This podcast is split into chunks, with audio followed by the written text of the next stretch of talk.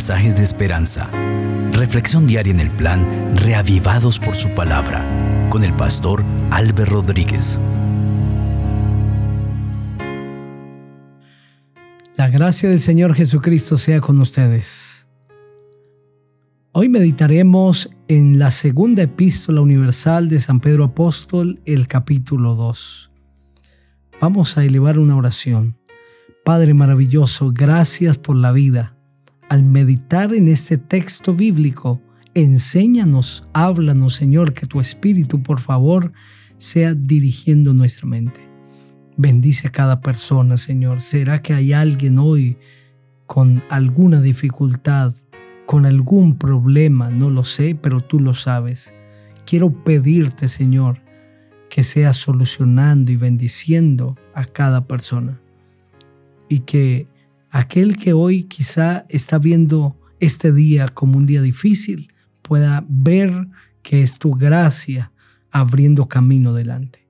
En el nombre del Señor Jesucristo. Amén.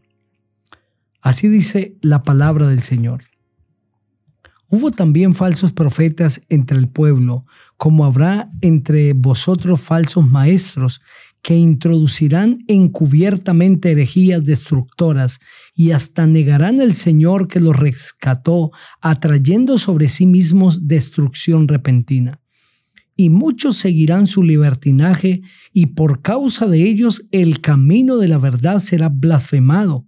Llevados por avaricia harán mercadería de vosotros con palabras fingidas sobre los tales ya hace tiempo la condenación los amenaza y la perdición los espera. Dios no perdonó a los ángeles que pecaron, sino que los arrojó al infierno y los entregó a prisiones de oscuridad, donde están reservados para el tiempo de juicio. Tampoco perdonó al mundo antiguo, sino que guardó a Noé, pregonero de justicia, con otras siete personas y trajo el diluvio sobre el mundo de los impíos.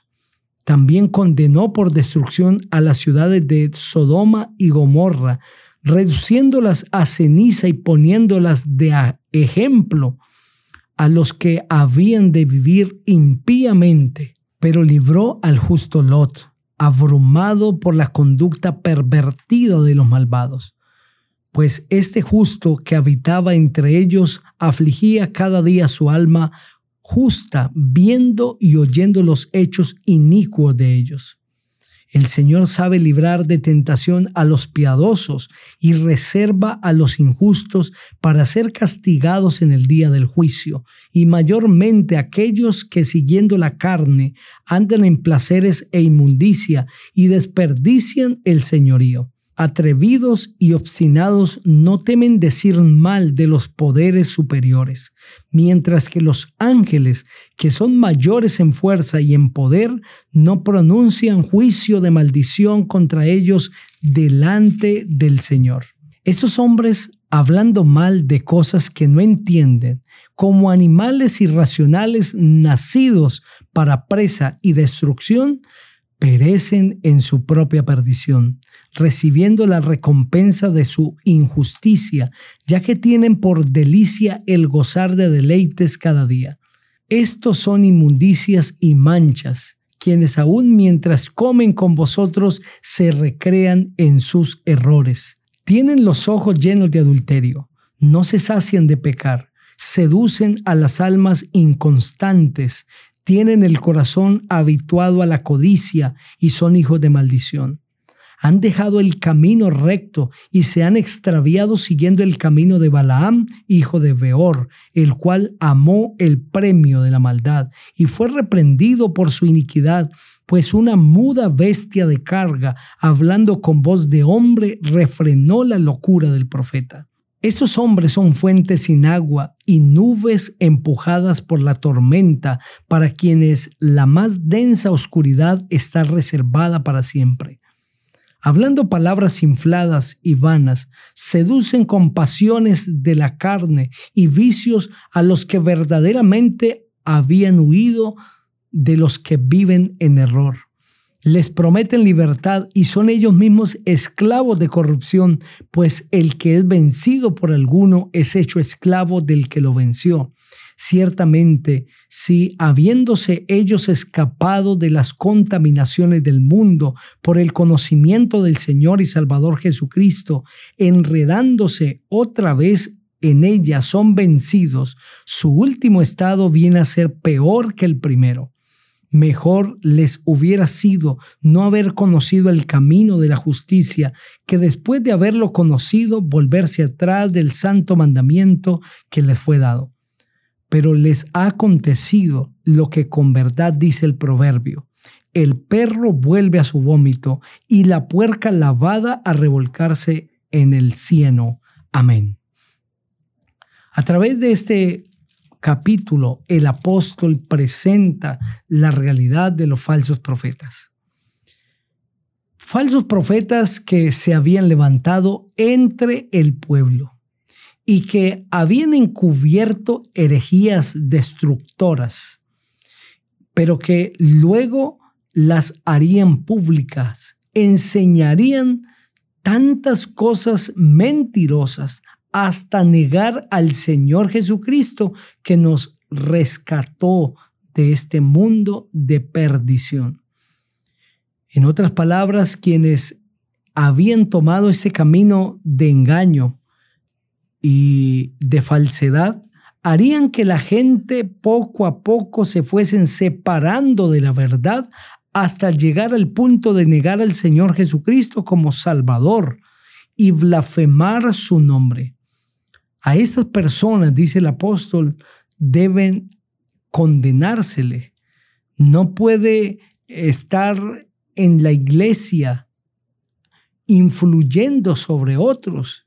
Tienen que ser reprendidos porque están haciendo un trabajo pecaminoso sobre otras personas. De otra manera, la iglesia sería confundida y sería engañada.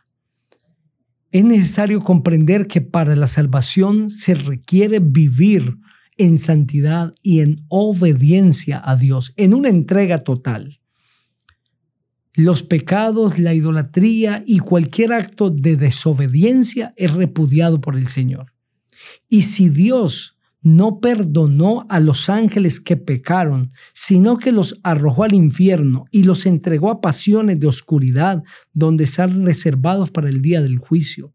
Si Dios no perdonó a los antidiluvianos, no perdonó tampoco a los habitantes de Sodoma y Gomorra y las naciones vecinas que se habían apartado del Señor y que estaban siendo llevados por sus pasiones desenfrenadas tampoco perdonará hoy a quienes se rebelen contra Él. La historia de estos acontecimientos pasados, de estas naciones y de estos eventos, deberían ser lecciones para nosotros hoy. Debemos comprender que el pecado nos separa de Dios, que una vida mediocre no es aceptada por el Señor que la única forma de escapar de el juicio venidero, de no perdernos y de ser salvo, es vivir como vivió Noé, un pregonero de justicia que se salvó en medio del diluvio con otras siete personas. ¿Por qué se salvó Noé y su familia? ¿Porque eran preferidos? No, porque ellos buscaron al Señor y obedecieron por fe lo que Dios les había dicho, mientras que el resto del mundo no quiso obedecer. ¿Por qué Dios salvó a Lot de la destrucción de Sodoma y Gomorra con sus dos hijas? Porque Lot era un hombre justo, que viendo la injusticia que prevalecía en Sodoma y Gomorra, Lot se angustiaba y clamaba por esta ciudad. Lot siempre buscó hacer la voluntad de Dios. Por esto el Señor le salvó. El escuchar la voz de Dios y obedecerla es la clave para la salvación. Pero aquellos que como Balaam escuchan la voz de Dios y hacen caso omiso, van camino a la perdición. ¿Por qué se salvó Noé? Porque escuchó la voz de Dios y la obedeció. ¿Por qué se salvó Lot? Porque escuchó la voz de Dios y la obedeció. ¿Por qué se salvará la gente hoy? Porque escucha la voz de Dios y la obedece. Si tú escuchas la voz de Dios y la obedece, vas a ser salvo. Pero si escuchas la voz de Dios y haces caso omiso, la desobedeces como hizo Balaam, vas a perderte. Dios le habló a Balaam de muchas maneras, de una forma, de otra y de otra, y finalmente usó un instrumento, un animal para hablarle, y ni siquiera de esta manera Balaam se detuvo en su propósito equivocado. De la misma manera, cuando Dios nos habla, no solamente usa un canal, sino que lo hace de muchas maneras.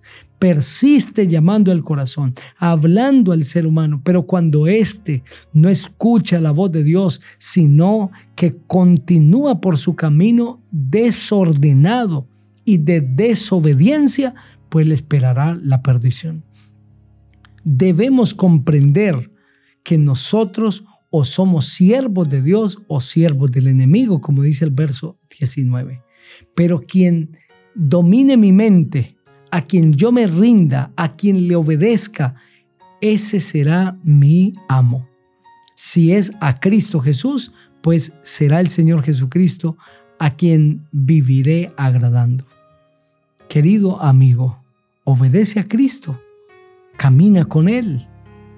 El Señor quiere salvarte pero tu salvación depende de tu entrega a Jesús, de aceptarlo como tu Salvador personal, de obedecerle, de caminar con Él. Si lo haces, el Señor te recompensará con la vida eterna. Te invito para que juntos oremos. Padre maravilloso, gracias te damos por regalarnos la oportunidad de meditar en este capítulo precioso.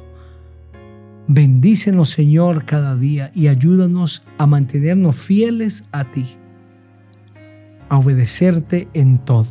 En el nombre del Señor Jesucristo. Amén. El Señor te bendiga.